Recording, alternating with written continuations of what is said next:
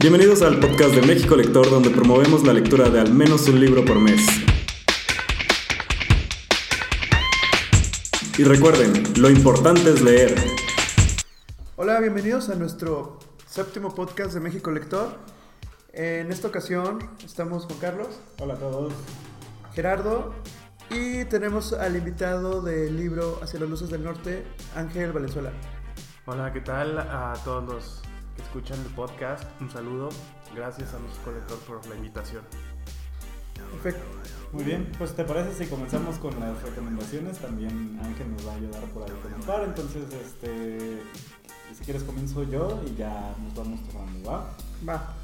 Pues yo sigo con mi obsesión por este, la ciencia ficción, les prometo que ya, ya voy a cambiar de género para el siguiente mes, pero este eh, me encontré una este, sorpresa muy grata, es, un, el libro que ganó el... Este, el Nebula este año. Es el libro eh, de Calculating Stars de Marie Robinette Cowell, que se trata básicamente de que en los años 50 cae un meteorito en Estados Unidos, destruye todo Estados Unidos, perdón, destruye todo Washington y pues básicamente cambia la historia de, de todo el planeta porque lo que, está, lo que ocurre es que el planeta se va a hacer inhabitable porque va a aumentar la temperatura y entonces eh, todo el mundo se dedica a los programas espaciales, que de hecho en ese entonces pues estaban muy en, en, de moda, pero en este se vuelve eh, cuestión de vida o muerte.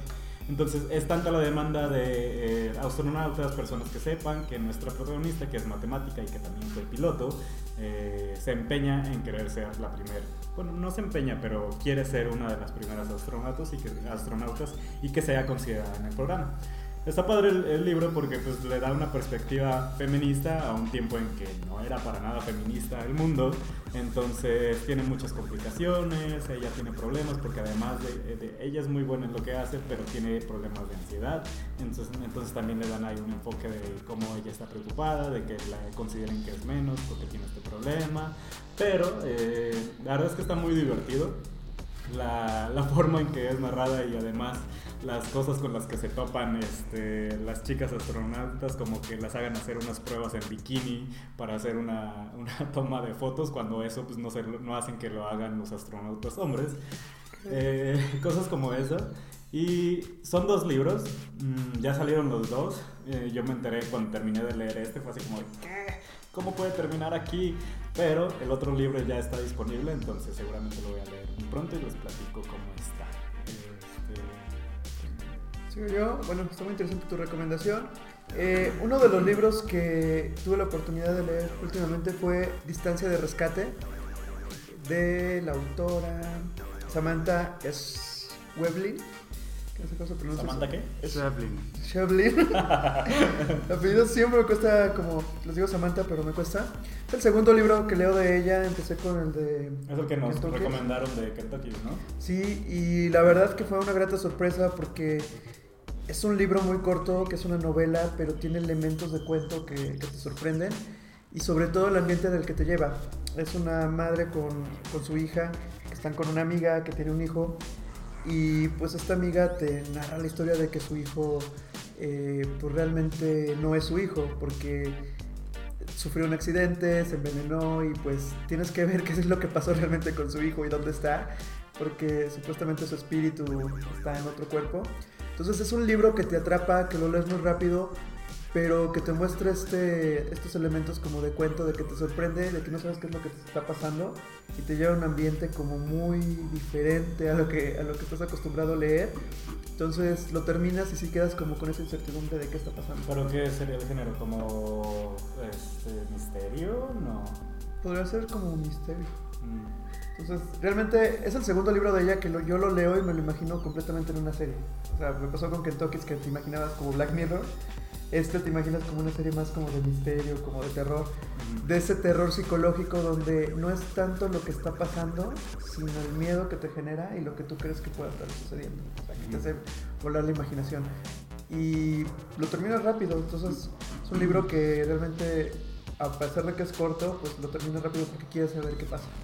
Entonces, está muy interesante este libro. ¿Y tú, Ángel, qué recomendaciones tienes? Bueno, yo estuve indeciso, la verdad. Pero finalmente tengo dos recomendaciones. La primera eh, es una novela, se llama Les, el autor es Andrew Sean Greer. Esta novela eh, ganó el Pulitzer en el 2018. La novela se publicó en el 2017, pero ganó el Pulitzer en el 2018. Eh, y bueno, pues me gustó muchísimo, no sé si porque en cierta medida me sentí identificado con el, auto, con el protagonista, que es un autor, un escritor, eh, ya entrando en años. Entonces, eh, me, me- bueno, desde, me gusta muchísimo, es una sátira. eh, y me gusta muchísimo que desde el título ya te, te, te va indicando ¿no? ese, ese humorcito. Eh, el, el personaje se llama mm, Arthur.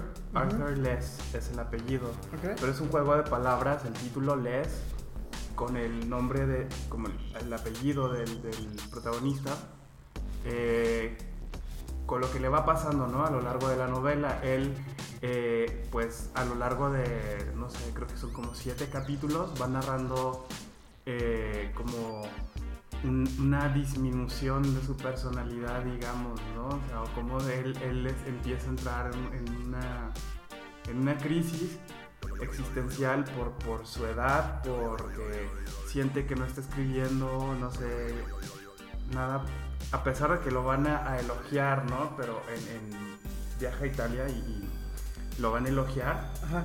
le van a hacer un homenaje, pero él lo siente que es como un, un premio de consolación porque no, es, no está ganando los premios importantes, no está teniendo el éxito que otros autores sí están teniendo. A la par de esto, eh, pues sí, él, él siente que cada vez es, es menos, que acá se disminuye cada vez más a medida que se acerca también la boda de su expareja, que es como 20 años más joven o algo así. y Ok. entonces se, se está casando con un vato eh, que es como más joven y es atractivo y entonces él es- está todo esto, ¿no? Siente que se va minimizando. Sí, exacto. ¿Qué edad tiene el personaje principal?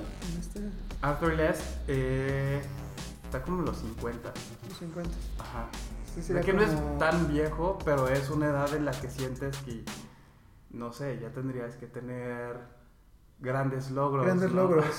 Entonces, entonces juega en esa parte de evalúa en su vida qué es lo que ha logrado y él mismo se juzga y entonces empieza a sentir que no ha hecho mucho. sí, exacto. A pesar de que ha tenido éxito y demás. Sí, entonces eh, es una novela sobre, sobre el fracaso también y, y, y cómo lo vamos manejando, ¿no? A la, a la luz de la, de la edad. De, la edad. Interesante. Y bueno, ¿tú Juan Carlos tienes otra recomendación? Eh, sí. De los últimos libros que he leído, bueno, si recuerdan, en el último mes de, de Club estuvo nominada La mano izquierda de la oscuridad de Úrsula K. La verdad es que yo no había leído nada de Úrsula, de hecho la acabo de descubrir. Disculpen los que sean fans. Fans de Úrsula, que hay muchos fans. Sí, hay muchos fans porque tiene muchos libros de ciencia ficción, de fantasía, pero yo no sabía. Digo, al final no había investigado tanto, no había llegado a ella. Pero es el primer li- libro que leo y estoy impresionado. La verdad es que escribe muy bonito. Este, la trama de este libro es básicamente un enviado que es, este, lo mandan a este planeta que se llama Winter, este, invierno, en donde le piden convencer pues, a la civilización de unirse al, este, grupo de planetas intergaláctico de no sé qué. Entonces siempre cuando van a integrar a un nuevo planeta que es prospecto, mandan solo a una persona para que la civilización pues no tenga miedo de que los están invadiendo o algo así. Entonces ya enviaron como a alguien a investigar en secreto y después mandan a un enviado que, se, que intenta convencer a la sociedad o al gobierno que esté a cargo. Está muy padre porque, bueno, pues te enfrentas con... Primero porque es una sociedad y una... Este, son personas, son este, una raza totalmente diferente, que es, un, que es una de las cosas que más llaman la atención del libro. Y es que estas personas este, cambian de sexo dependiendo como de su periodo de... Ay, se podría decir, es que no recuerdo la traducción, no, más bien lo leí en inglés. Entonces, tienen como un periodo en el que están como en... mm, en el que sí, eh, Pues se- dilo en se inglés. pueden reproducir. Entonces, en ese periodo que se pueden reproducir, normalmente son como no tienen género. Y cuando están en este periodo, periodo cambian de uno a otro dependiendo de la persona o que, este, ser con el que estén. Entonces, cuando llega este enviado, lo ven como un pervertido porque dicen, ah, ¿a poco tú todo el tiempo estás como siendo un hombre? Eso es, eso es, eso es horrible, eso es de pervertidos. Y, y ellos nunca lo, tienen, nunca lo tienen, entonces solo tienen este periodo en el que son una cosa o son la, o son la otra. Este libro fue escrito en el 69, entonces es- habla de unas cosas que, que dices, bueno, esto suena totalmente normal para el 2019, pero no para hace 50 años, o sea, te das cuenta de qué tan avanzada estaba Úrsula eh, en las cosas que escribía, y por lo que me han contado, no es el único libro que aborda temas de este tipo. Entonces, la verdad es que está muy padre. Yo lo recomendé para, para ver si quedaba en el mes LGBT porque muchas personas decían, es que a pesar de que no es un libro que habla de eso, eh, lo- lo- Pero por lo que cuentas, sí aborda un poco Ajá, la, lo- la cuestión de identidad de género. ¿no? Exacto, entonces de, de hecho había un artículo de una chica trans que decía, o sea, no es un libro que hable exactamente de eso, pero yo lo leía y me sentía identificado con las cosas que estaban pasando en este libro y ya me decía, hasta me daba risa que los pervertidos eran los normales, entonces es un libro muy avanzado por su época, está escrito muy bonito y la verdad es que todo lo que pasa y al final cómo se resuelve eh, está muy padre. La verdad es que lo recomiendo muchísimo, que lá- lástima que no quedó el mes que, que lo estábamos recomendando, pero la verdad es que si pueden, eh, denle chance, no solo por la parte de, la- de ciencia ficción, que de hecho tiene poco, este, sí hay naves espaciales y sí hay otros planetas, pero la verdad es que se enfoca en la relación eh, de alguien, de un, como alguien que viene de fuera a una nueva sociedad y cómo se enfrenta con todas estas diferencias que, que tenemos como sociedades. En este caso, pues diferencias muy claras, pero pues en el día a día nos encontramos diferencias de ese tipo. Este, no sé, Ángel, ¿tienes otra recomendación? Sí. eh, bueno, mi segunda recomendación es una novela de Salim Haddad. Es un eh, escritor británico de origen árabe, o no sé si es eh, completamente árabe y solamente vive en el Reino Unido, o si es británico pero tiene ascendencia. Eh, es lo de menos. Sí. El caso es que esta novela se llama Guapa, así el título en español y en inglés, tal cual, Guapa. Ah, ya, no sé, o sea, no se traduce, está en español. Bueno, se tradujo, eh, este, en, en inglés se llama Guapa, tal cual, nada más. Ajá. En español la traducción se llama eh, La última noche en el Guapa. Porque Guapa es, es el nombre de, de un bar donde se reúnen, ¿no? Eh, este per- el personaje principal. Me da risa que creen que nos tienen que explicar un poquito más. En español. Bueno, la traducción es española. Ah. Entonces, Ah. eso explica Eso bastante. Sí, Algo eso explica bastante. sí. Está en la editorial eh, Gales. eh, por- si alguien se interesa en, en buscarlo. Eh, en español. Yo lo leí en inglés, la verdad. Eh, es, es una novela de las que me ha gustado muchísimo en los años recientes. Primero porque, bueno, habla, cuento de, de qué va primero. Eh, es un personaje principal, ahorita no recuerdo su, su nombre, eh, pero bueno, eh, es un, un chavo en sus 20 él es homosexual, pero empieza la novela con en tensión completa, ¿no? Porque eh, eh, lo descubre su abuela con su novio. Así en la mañana, en las noches, siempre se, después del- de la fiesta, el- del bar, etcétera, después de ir al guapa, llegaban y se colaba con el novio, ¿no? Pero siempre se iba tempranito antes de que la abuela lo- eh, despertara, pero esa mañana la abuela entra sin tocar, como, como pasa, ¿no? La vida. y pues los descubre y entonces eh, transcurre a lo largo, creo que son 24 horas o son dos días, eh, eh, pero es un periodo así súper corto en los que eh, explora el conflicto de este personaje, ¿no? De, que, y ahora, ¿qué, qué- qué- qué voy a hacer? Porque ya me descubrieron, tengo que, que encarar esto, pero a la vez es una exploración de, de la identidad, de la identidad en más de un aspecto. O sea, fue lo que me gustó porque no, no se centra como solamente en el aspecto eh, de, de su homosexualidad. El- la homosexualidad es una parte, es como solamente sí, un porcentaje de, de- de este gran espectro de lo que, que viene siendo su identidad. Otro de los elementos importantes o de, o de las columnas pues, de su identidad es su condición de árabe. Eh, y ese es el conflicto para él, cómo conciliar su identidad árabe con su identidad eh, de hombre homosexual. Y entonces empieza, tiene ahí un, un- un segmento, bueno, una- un capítulo muy interesante en el que él empieza a ensayar cómo autodefinirse.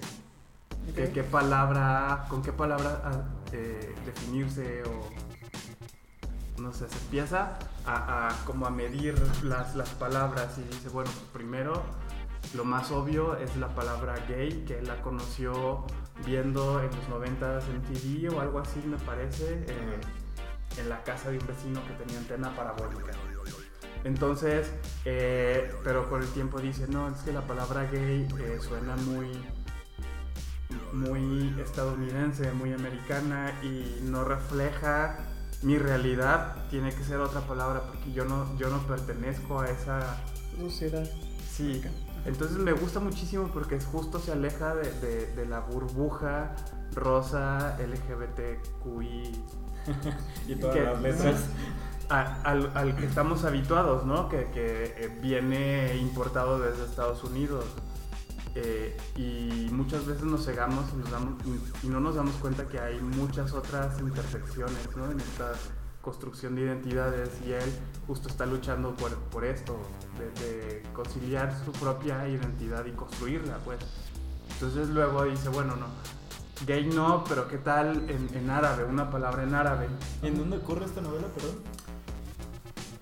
En un país árabe Ah. eh, innominado, así. No, no, no dice dónde, no dice dónde, pero pu- puede ser Irak, como puede ser, no sé, Jordania o no sé.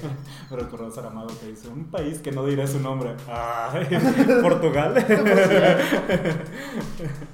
Pero entonces es un tema más cultural y de identidad. Es, sí, sí, ah, eh, y me parece súper interesante leer otro tipo de literaturas LGBT que no, que no sean nada más eh, nuestras realidades, ¿no? que nos lleven más allá y que veamos eh, cómo hay otras personas diferentes y cómo construyen ellos también sus identidades diversas. ¿no? Sí, otros conflictos y otra, otra cultura completamente distinta. Sí, sí, sí. Y bueno, yo tengo una segunda recomendación Sí, cuéntanos. Que justamente hablando de esta parte sí es muy occidental, que es un libro que se llama Te daría el sol. Lo que me gustó de, de Yandy Nelson, lo que me gustó de este libro es que habla de dos hermanos mellizos, un hombre y una mujer, y de sus padres y de su abuela, pero es una historia muy familiar. Entonces, ese es de estos libros de que pues ellos van creciendo y conforme van creciendo empiezan a tener conflictos, empiezan a enamorar, cada uno a su forma, eh, empiezan a, a tener problemas con sus padres. Y es un libro que habla mucho del tema de la unión de la familia, donde aunque se quieran mucho, pues puede haber mentiras, puede haber traiciones, puede haber estos secretos que hay en la familia y te va llevando por la historia de estos dos, dos niños. Y es una historia linda porque a pesar de ser eh, que sucede en California y que se supone que es un tema que son muy libres, pues siguen teniendo miedos y siguen viviendo sus realidades de una manera en que, en que se limitan y que tienen que mentir a sus padres y que tienen que mentirse entre ellos siendo hermanos aunque se quieren. Y todo este libro te basa en ese conflicto. O sea, como, como una familia tan unida, pues de repente se rompe y ya tienen que tener ciertos problemas que deben de sobrepasar para volver a, a estar unidos. Entonces, es un libro que sí, pues un- el niño en sí es gay, la hermana no, pero pues el haberle ocultado todo, el no vivir como completamente su expresión, pues lo llevó como a varios conflictos durante toda la historia. Muy bien. Excelente. Pues con eso terminamos las recomendaciones primera parte. Ahorita vamos a hablar un poquito de música, entonces esperen la siguiente sección y continuamos.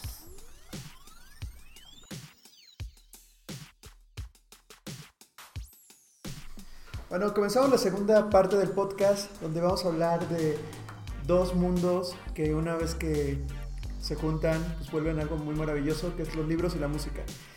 Habemos quienes somos fans de leer, habemos quienes son muy fans de, de escuchar música y hemos descubierto algunos libros y algunos autores que son muy buenos para mezclar estos mundos. Eh, hay autores, por ejemplo, como Murakami, que es muy bueno para meter música de los Beatles o hablar de jazz en sus, en sus obras. Y entonces es ahí donde vemos que en los libros la música juega un papel muy importante. ¿Tú qué opinas, Ángel? Bueno, sí, eh, creo, como mencionas, Murakami utiliza con mucha frecuencia la música como un motivo, ¿no? Que, va marcando atmósferas y se, utiliza de manera recurrente a lo largo de sus novelas eh, para potenciar o, o, pues sí, para potenciar la historia, ¿no? Es como un catalizador. No, y, perdón, y por ejemplo hay directores, directores, directores, escritores, autores que lo hacen muy directo, ¿no? Pero por ejemplo yo nunca había relacionado directamente como, ok, este libro y esta, este tipo de música, no sé qué, o sea, las dos, las dos cosas me gustan, leer y escuchar música, pero nunca había como este, pensado que alguien fusionara los dos. De hecho, tengo muy pocos ejemplos en los que los libros este, mezclan una cosa o la, otra. No sé, por ejemplo, había leído el, de, el libro de Daisy Jones, este, en donde los protagonistas son parte de una banda. Entonces, por eso el libro va muy de acuerdo a la música de los 70s y todo esto. Incluso una de las cosas que vi y que me pareció muy interesantes fue que la editorial hizo una playlist de la música de los 70s que ellos creían que iba muy acorde a lo que haría esta banda ficticia. Entonces ahora cuando ustedes me platican de autores que directamente hablan de música o por ejemplo Nicky Nora o High Fidelity que mencionan algunos este, artistas mientras van. Las ventajas de ser invisible. Ajá. ventajas de ser invisible las también. ventajas de ser invisible. Van mencionando algunos artistas mientras va ocurriendo la historia. Le vas poniendo le, va, le van poniendo como un este, ambiente a los libros que yo no había identificado. Sí, o sea, la referencia, como dices, puede ser muy directa o también como parte que va entrando en la historia. Eh, inclusive en el libro que, que, leímos el mes pasado, en el de Al final mueren los dos, mitad del libro no había música y de repente ya en la parte más interesante empiezan a meter música y de hecho pueden encontrar el playlist en Spotify de Al final mueren los dos. Y si ven las canciones que eligen en, en la historia junto con lo que está sucediendo en la historia, se vuelve una experiencia completamente diferente. O sea, desde que empieza con Elton John o desde que están en un karaoke cantando American Pie. Y pues tú sabes que al final se van a morir los dos. Pero esa canción que tal vez escuchaste muchas veces y no le habías dado un sentido, en, este libro adquiere, adquiere otra dimensión. Entonces, otro de los libros que, que estuve viendo en esta investigación fue del autor que se llama Alejandro Carrillo, que es Adiós a Dylan. Y aquí sí, la referencia es muy directa. O sea, tú sabes que te vas a enfrentar a un libro que tiene que ver de Bob Dylan. En mi caso yo no sabía nada de Bob Dylan, era como cultura general, conocía dos, tres canciones. Y que ganó el, el Nobel. Y que ganó el Nobel de li literatura. literatura y creo sí, que lo rechazó. No, no, no, no ¿Sí lo, recibió. ¿sí lo recibió? Lo, que pasa, lo que pasa es que le hizo de emoción un rato y tenía como de nervios a todos porque no sabían cuál iba a ser su respuesta. Finalmente sí lo, sí lo recibió. ¿Cómo no lo aceptas? Pero esto ya me recuerda no me acuerdo. Ah, este, esta serie donde a un hombre le dan el premio de la mujer del año. Al, al músico, ah, al Parks and Rec. En Parks and Rec. Acá le dan al músico el Nobel de la literatura. El chiste es ser novedosos. Entonces, la verdad, no digo que no lo merecía. Pero es como, bueno, vamos a ponerle un giro a esto. es controversial. Sí. Y, y, justamente en este libro, pues, el personaje principal, pues, es un fan de Bob Dylan. Entonces, toda la historia la liga mucho a las canciones. De hecho, cada capítulo es una canción de Bob Dylan. Entonces, te puedes armar tu, tu playlist leyendo los títulos de los capítulos. Y lo interesante es que este personaje, pues, está en la edad veintitantos años en que pues no hay muchísima madurez, no hay muchísimo tema como del primer amor y las primeras tragedias del amor y qué tanto toleras y qué tanto este, no vas a, soportar. Y este personaje pues va creciendo a lo largo de, de este libro y cada uno de los capítulos y las canciones pues lo van acompañando y entonces todo ese significado que tiene la letra de las canciones de Bob Dylan y el fanatismo que tiene él con Bob Dylan van de la mano para ir llevando al personaje hasta un punto donde dices, wow, tenía que llegar ahí. Eh, este libro tiene muchísimas citas muy interesantes, muchísimas frases que, que sí te identificas porque pues habla de, de alguien que está creciendo y se da cuenta de muchas cosas de la vida y que las tuvo que sufrir, las tuvo que vivir y tuvo que tocar fondo varias veces en- a lo largo de la historia, que les puedo decir que la última parte del libro es donde te empiezas a dar cuenta que ya creció y ya entendió muchísimas cosas. También tiene una parte hasta de viajes, porque en un punto él tiene que viajar a otra ciudad por este tema de los fans de Bob Dylan. Entonces es un libro que, que es muy completo, que es una novela que, que empieza un poquito fuerte y un poquito ruda. Me acuerdo mucho de Diablo Guardián, pero esta es como la versión masculina porque el personaje principal es hombre. Pero esa parte de que pues con la música y su vida acelerada y sus primeras experiencias en un mundo un poco rudo, te va llevando hasta que llega al final.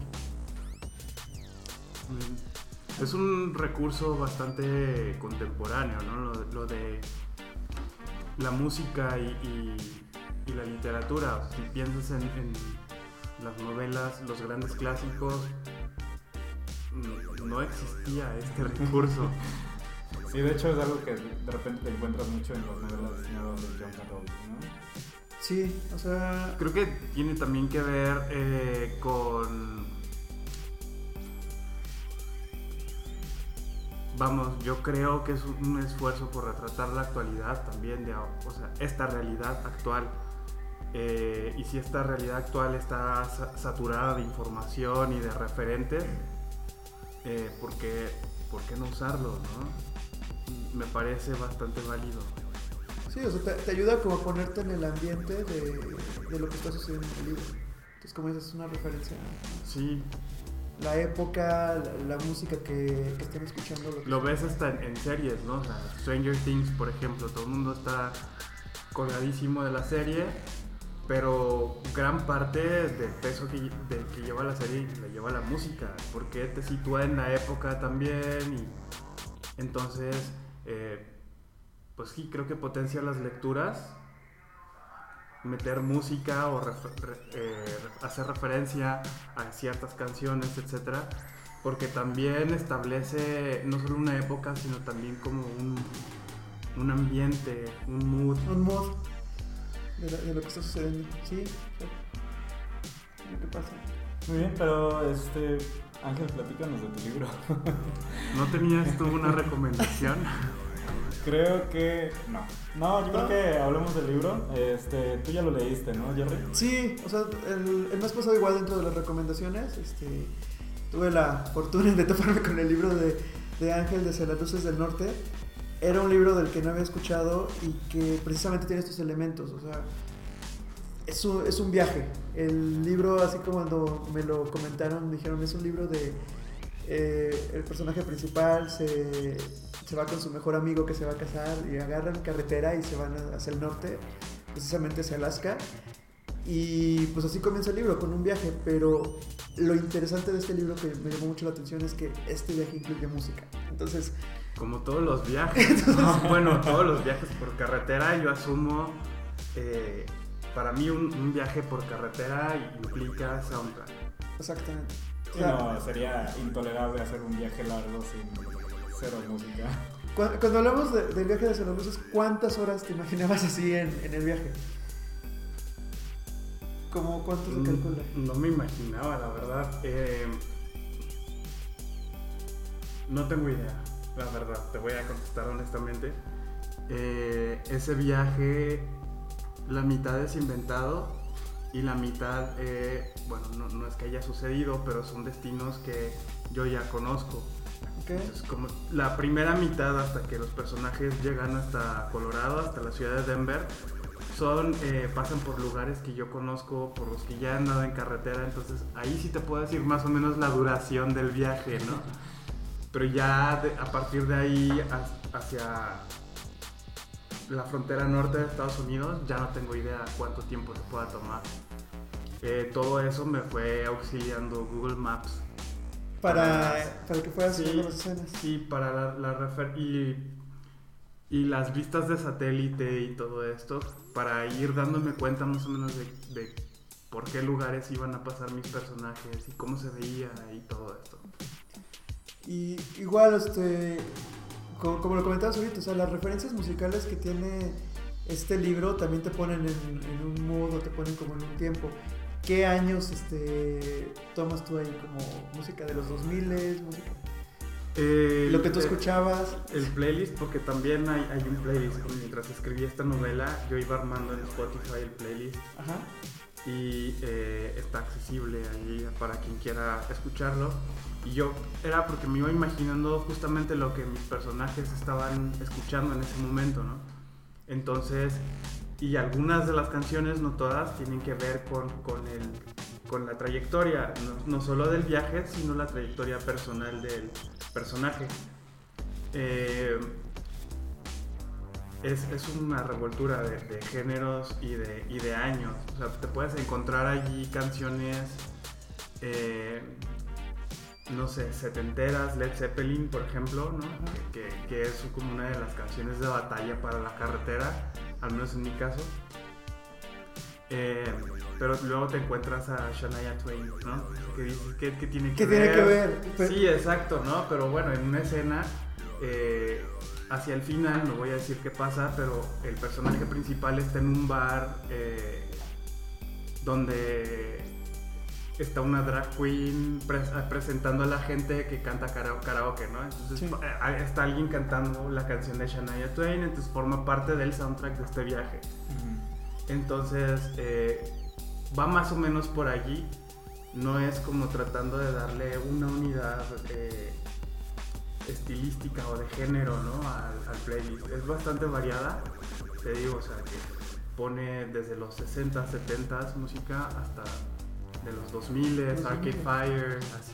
Pero esta música que van escuchando los personajes, asumo, o, o pregunto, este, está basado en tus gustos, obviamente. O no. Sí, por supuesto, claro que sí. Sí, porque digo, ten- pienso que el personaje va escuchando la música, la música que seleccionaron para ir escuchando en el viaje, que básicamente... La seleccioné yo. Ah, exacto. Sí. Sí, supongo que, que a menos que fuera algo que me disgustara, lo referenciaría de esa manera, ¿no? Diciendo qué asco de canción o no sé, pero no sé, en, en- en verdad, incluso te digo lo de Shania Twain y así otras canciones ahí por ahí que se salen como de las Como de la lista, expectativas, ajá. ajá, o, o del, o de lo que uno esperaría por lo que marcan las primeras canciones, ¿no? Eh, todo me gusta, o sea, que si lo de Shania Twain la gente me mira feo después, para mí no hay gustos culposos. Si te da placer, ¿por qué, por qué te vas a sentir culpable, no?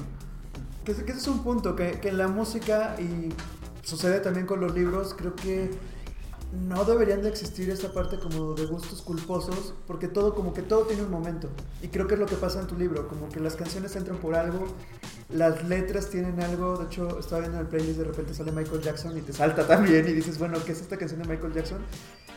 Pero creo que así es en la vida. O sea, es un random de música donde tú puedes tener tus canciones preferidas, pero de repente va a haber alguna canción que significa algo para ti y puede ser la canción más pop y que no tiene nada que ver con Led Zeppelin, pero dices, esta canción es por algo. O sea, tiene como un Además te lo puedes imaginar un poquito como en las fiestas, ¿no? Empiezas con eh, lo bailable, el pop, lo animado, etcétera, o depende con lo hipster, depende del tipo de fiesta que vayas, ¿no? Pero al final cuando ya cambiaron los, los humores, los ánimos, eh, ya todos, todo el mundo termina cantando Selena o... Sí, o sea, es algo como. Porque así es en la vida. O sea, como tú dices, no hay un gusto culposo de esto, no lo voy a escuchar. Porque dependiendo del ambiente, puede que lo pongas y es tu canción Claro, y preferida. así es, así transcurre este viaje en la, en la novela, ¿no? Van pasando por diferentes cosas y, y, pues esto va llamando diferentes referencias musicales también. Sí, de hecho es de lo que más llama la atención cuando empieza de que toma su iPod y, por ejemplo, los iPods es algo que clásico que ahorita ya no existe y que todo es un stream. Entonces la Sí. magia de que ya tenía su playlist ahí guardado iban pasando las escenas. Eh, Ahorita el iPod ya es vintage, ¿no? sí, o sea, yo no he visto a alguien que tenga iPod. Qué horror. Pero pues hace unos 10 años, o no sé, todavía era como común que existiera. y, y tiene esa magia, o sea, ¿qué, ¿qué relación le ves tú a armar a un playlist? Por ejemplo, la parte de creación, de crear un playlist con la parte de crear una novela. Esa parte como del orden que... Claro, pues es narrativa también, al final de cuentas, cuando armas un playlist y escoges, hay una- un proceso de curaduría o de edición, digamos, ¿no? O sea, vas escogiendo canciones, discriminas canciones y las ordenas de cierta manera porque quieres contar una historia, no una historia tal cual, o sea, en los mismos términos que una novela, pero sí hay como un arco, ¿no? Narrativo, Sí. o, sea, o- o un, un mood que quieres, o sea, hay una progresión. ¿Quieres llevar a Entonces, escucha? finalmente creo que también se trata de contar algo. Y bueno, de los lugares que, que estábamos viendo en tu novela que, que suceden, bueno, la historia en la carretera, esa parte también como de que, que lo que es viajar en, en carretera, o sea, como que, ¿qué te inspira cuando vas en carretera aparte de la música? O sea, los paisajes, lo que estás viendo. Sí, completamente.